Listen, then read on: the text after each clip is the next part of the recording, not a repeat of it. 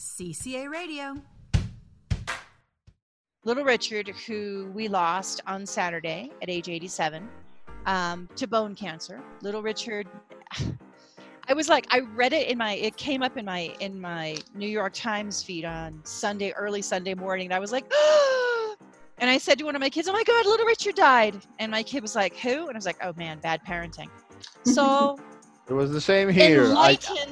I, I put all Sunday morning Little Richard to, to my daughter. Yes, she I put needed, R.I.P. she needed Richard. she needed to hear that.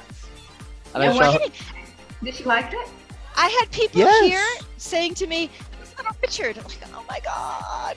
no, obviously, and, and and there's the really early his really early videos are hilarious, and then he has this his weird face.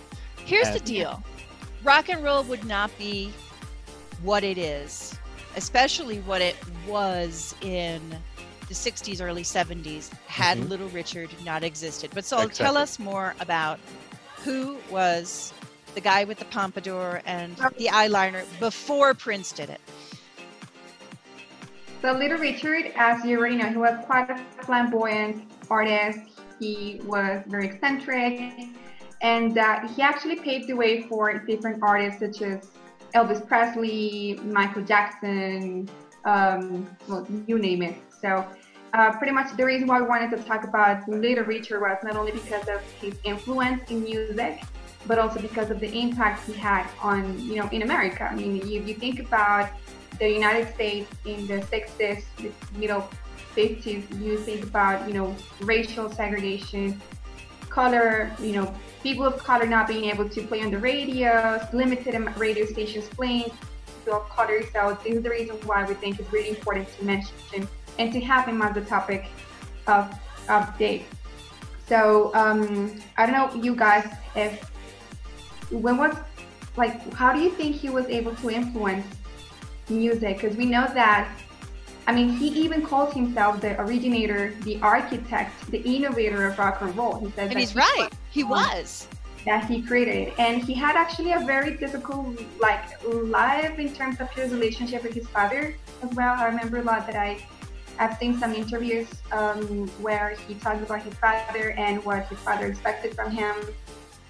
And it was really difficult for him. But even though he had a difficult life you know he ended up being this pioneer and someone who totally broke the barriers in music just think about a block artist playing you know in the radio in, in, in the United States in this in this time.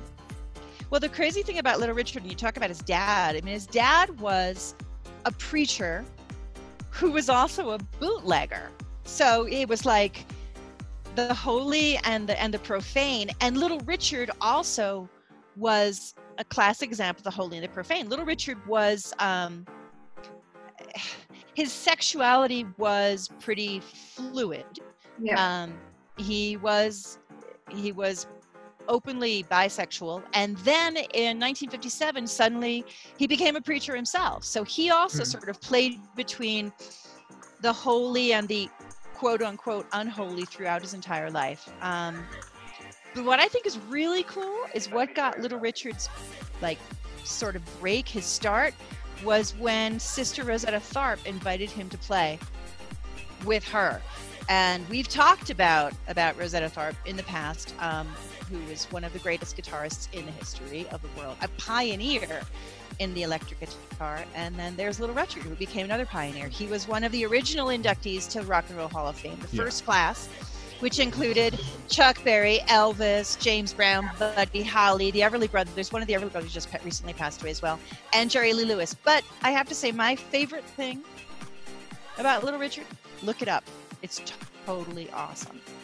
Little Richard playing Rubber Ducky on Sesame Street. When I was a kid, when I was little, Rubber Ducky, no joke, was my favorite song. I've talked about this before. Like I had Yes. a little 45 of Rubber Ducky, and I used to play it all the time that it like wore out. So check it out. Check out Little Richard playing Rubber Ducky on Sesame Street. I would like to Um, mention a little bit about what you were talking in regards to the profane and and Uh huh. duality of Little Richard because I think that that's um, a pretty interesting and common theme in artists that were very important in that age. For example, Ray Charles did the same. Like, not him became a, a priest, of course, but he came from a gospel background and then started to use the gospel as a mean of transmitting his message of something different. Same did Little Richard. Like, he started using like bases of gospel, R&B, blues. He made a mixture and then came up with something different, the voice. And when Saul was talking about the influence that Little Richard Hart had, I think that he he had an influence in different fields. Like first the musical field, directly. Like uh, I was telling you, like the voice, the, the like the screeching voice that he was using, uh, the mixture of rhythms, but also the theme. Uh, that's something that we always associate with rock and roll, but we never question like the source of it.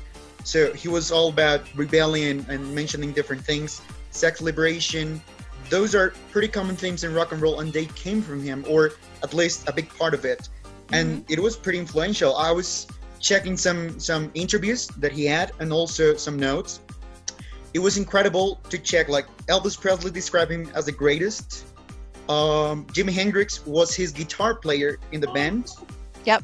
I, I could not believe that. Like I, I love I love like. Peter Richard fired Jimi Hendrix because Jimi Hendrix was always late. So. And he is still the late Jimi Hendrix. Late. Ouch, sorry. Ooh, out. That was Ooh. bad. no, no problem. Yeah.